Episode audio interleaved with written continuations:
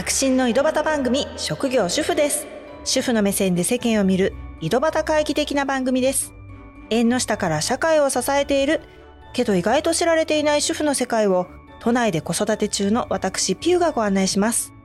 主婦の方だけでなく主婦のパートナーの方にもヒントになればというのと主婦が身近にいないという方にも楽しんでもらえたら嬉しいです。この番組は Spotify 独占配信でお送りします。今回のテーマは、ピアノのコンクールはどえらい世界だったあの、1話目で習い事のピアノの話をしたんですけど、息子がピアノを習ってるんですね。1話目は練習が大変とか、お金がかかるとか、そういう話をしたんですけど、今回はそれまで全く未知の世界だったコンクールに出た時に驚きの連続だったので、その話をしたいと思います。うちの子は小学校に入る前からピアノを習ってまして、先生は引っ越されたり、まあ、なんやかやで何人か変わってるんですね。今は若い先生に教えてもらってます。最初にピアノを習い始めて4年くらいかな経った頃だったんですけど、今の先生にコンクールに出てみませんかと言われたんですね。で先生も参加が初めてで、あ、あの先生自体はもちろんコンクールはすごい経験者なんですけど、先生が生徒さんを参加させるのは初めてっていうことで、まあ、先生の受け持ってる何人かの生徒さんに声をかけてるっていうことでした。で、子供も、うん、やってみるっていう軽い気持ちで、親もそんなに深く考えないで参加することにしたんですね。一口にコンクールと言いましても、ものすごくたくさんあります。ピアニストの方々が参加するような世界的に権威のあると言われるのだと、まあ、ショパンコンクールとか、チャイコフスキーとか、日本でも浜松国際ピアノコンクールなんかは有名ですよね。そんなのもあるんですけど、普通にピアノを習っている小学生でも出られるようなコンクールも、本当に全国的なものからローカルなものまでいっぱいあるんですね。最近は動画審査というのもあります。うちはまあまあ有名なコンクールに2種類、場数としては3度経験したんですけど、さっきだった雰囲気に親子でおののくはい、コンクール当日の話ですね。参加者の割合的には女の子の方が多いと思うんですけどで特に女の子からそれを感じたんですけどやってやるぞっていう闘志がねみなぎってる子が多いんですね。やっぱりみんなものすごい練習をしてきてるわけです。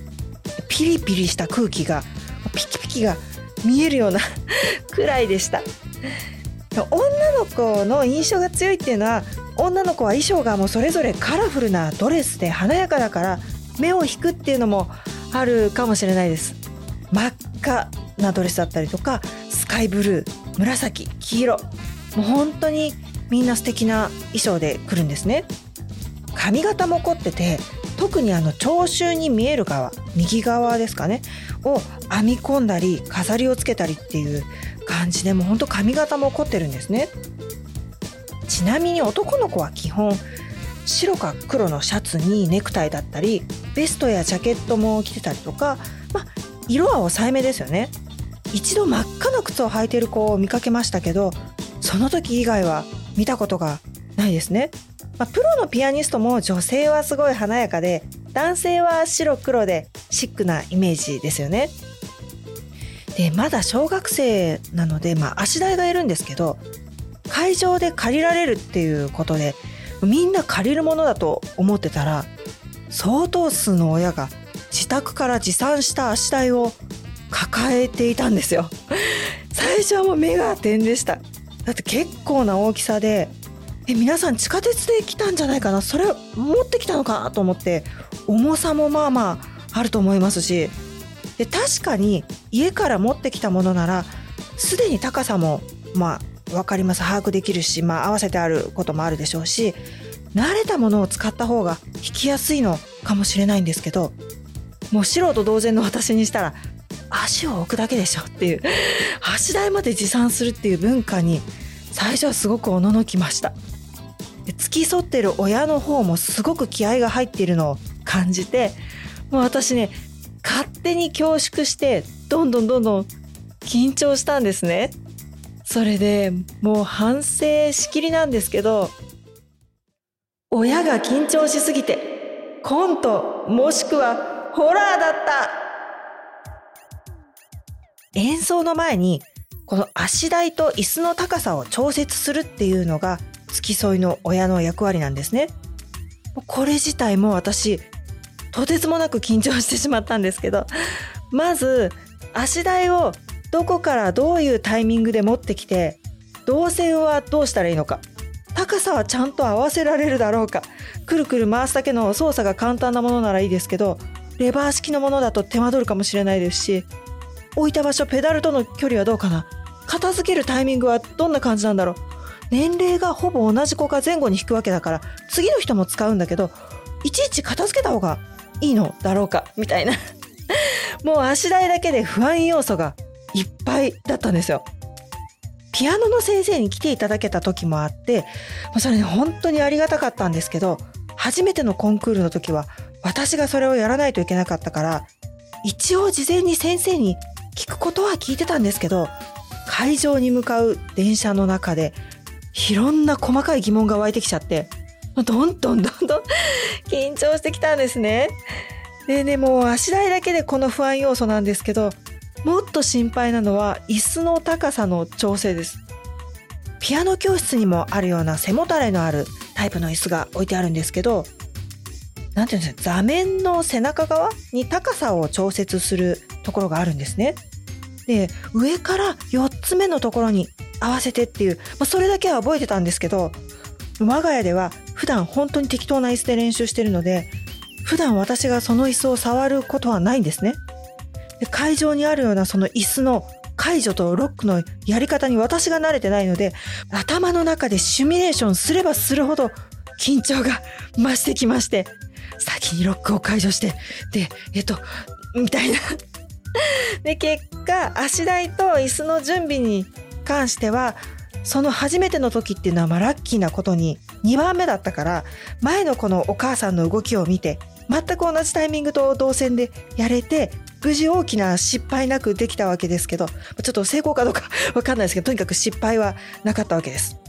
でも行きの電車の中では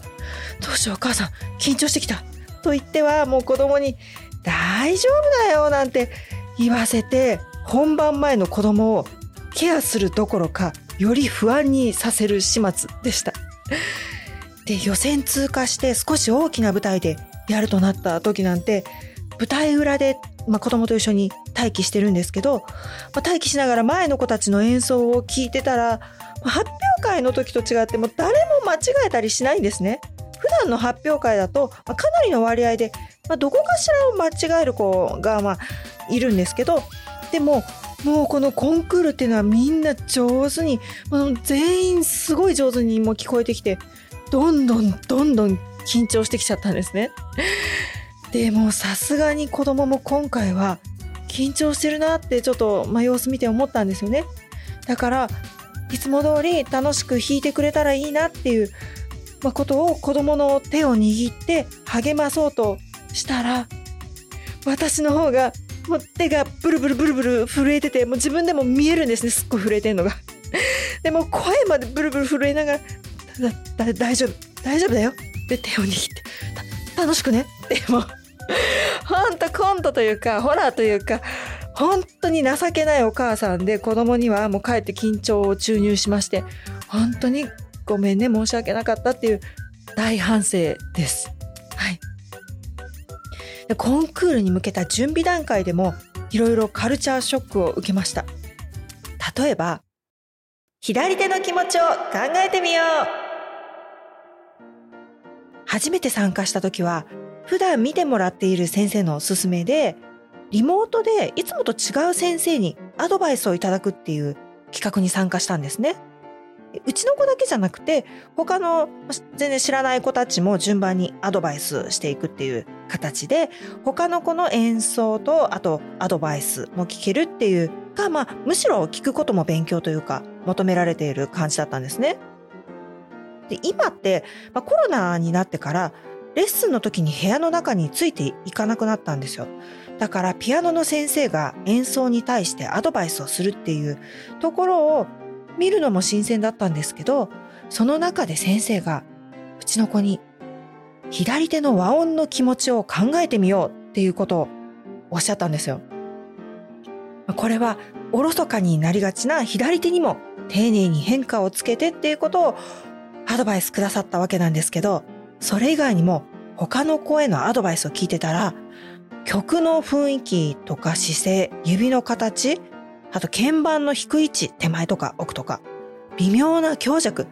あと単に拍を感じる。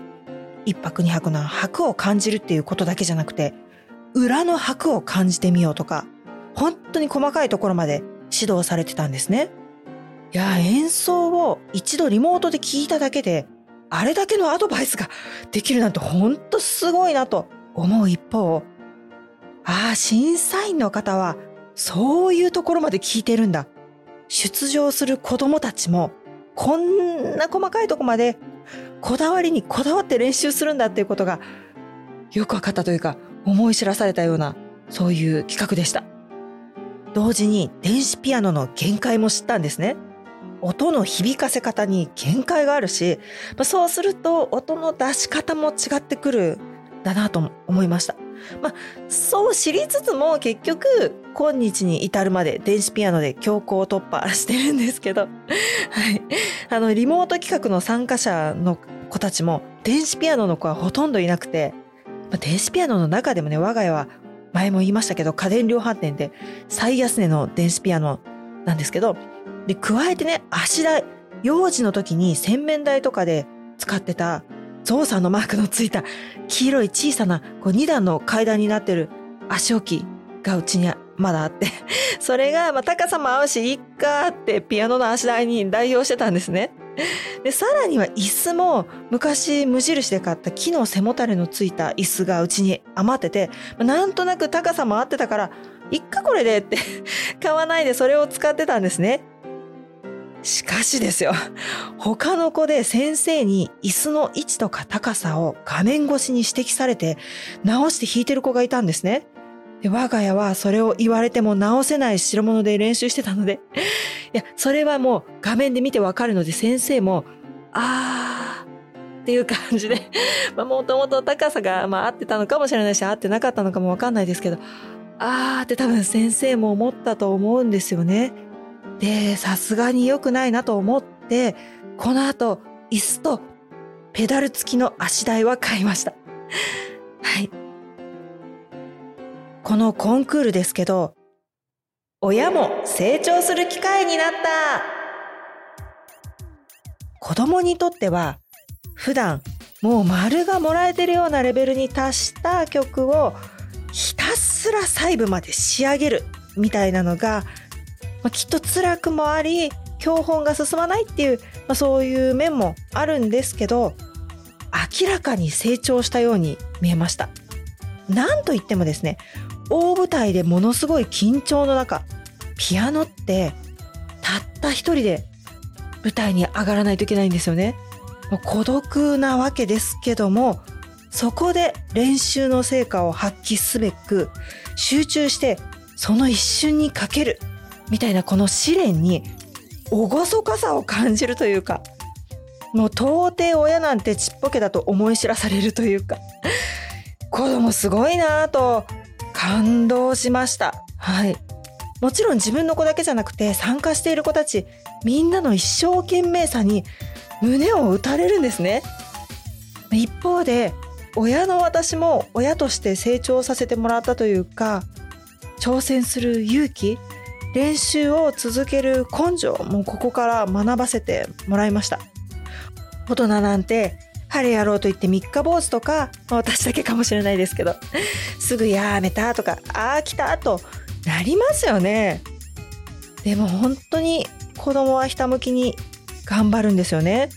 だから、まあ、結果、ま、とか点数とかそういうんじゃなくて、そういう頑張りを認めてあげて、これからもチャレンジ精神を持てるように声掛けするのが大事だなっていうのを本当に学ばせてもらいました。ピアノのコンクールって結局人が審査するわけだからそれぞれの審査員の好みとか重視するところも違ってて思うような結果が出ないってこともまあそれはただあるわけですけどもうちに関してはコンクールを目指すっていうことで普段よりも目標を持って真剣に練習できたんじゃないかなと思います。最後まで聞いてくださってどうもありがとうございました。いやコンクールの前にはたまにグランドピアノのあるレンタルのお部屋を予約して練習しに行ったりしてるんですね。面倒ではあるし、まあ、それはそれでお金もかかるんですけどピアノを買うよりは随分いろんな負担が少ないんですね。あとこの1時間お金払ってるしとなると家ではそんなに続けて練習できないんですけど、まあ、そんな1時間ぶっ続けとか絶対できないんですけどそういうところに行くと子供もちゃんと集中して練習を続けるっていう傾向があって個人的にはこのやり方良かったなと思ってます。白真の井戸端番組職業主婦です。もしよかったら番組のフォローボタンを押していただけたらと思います。新しいエピソードが追加されて聞いていただきやすくなります。ご意見ご感想などメッセージもフォームやインスタグラムで送っていただけると嬉しいです。それではまた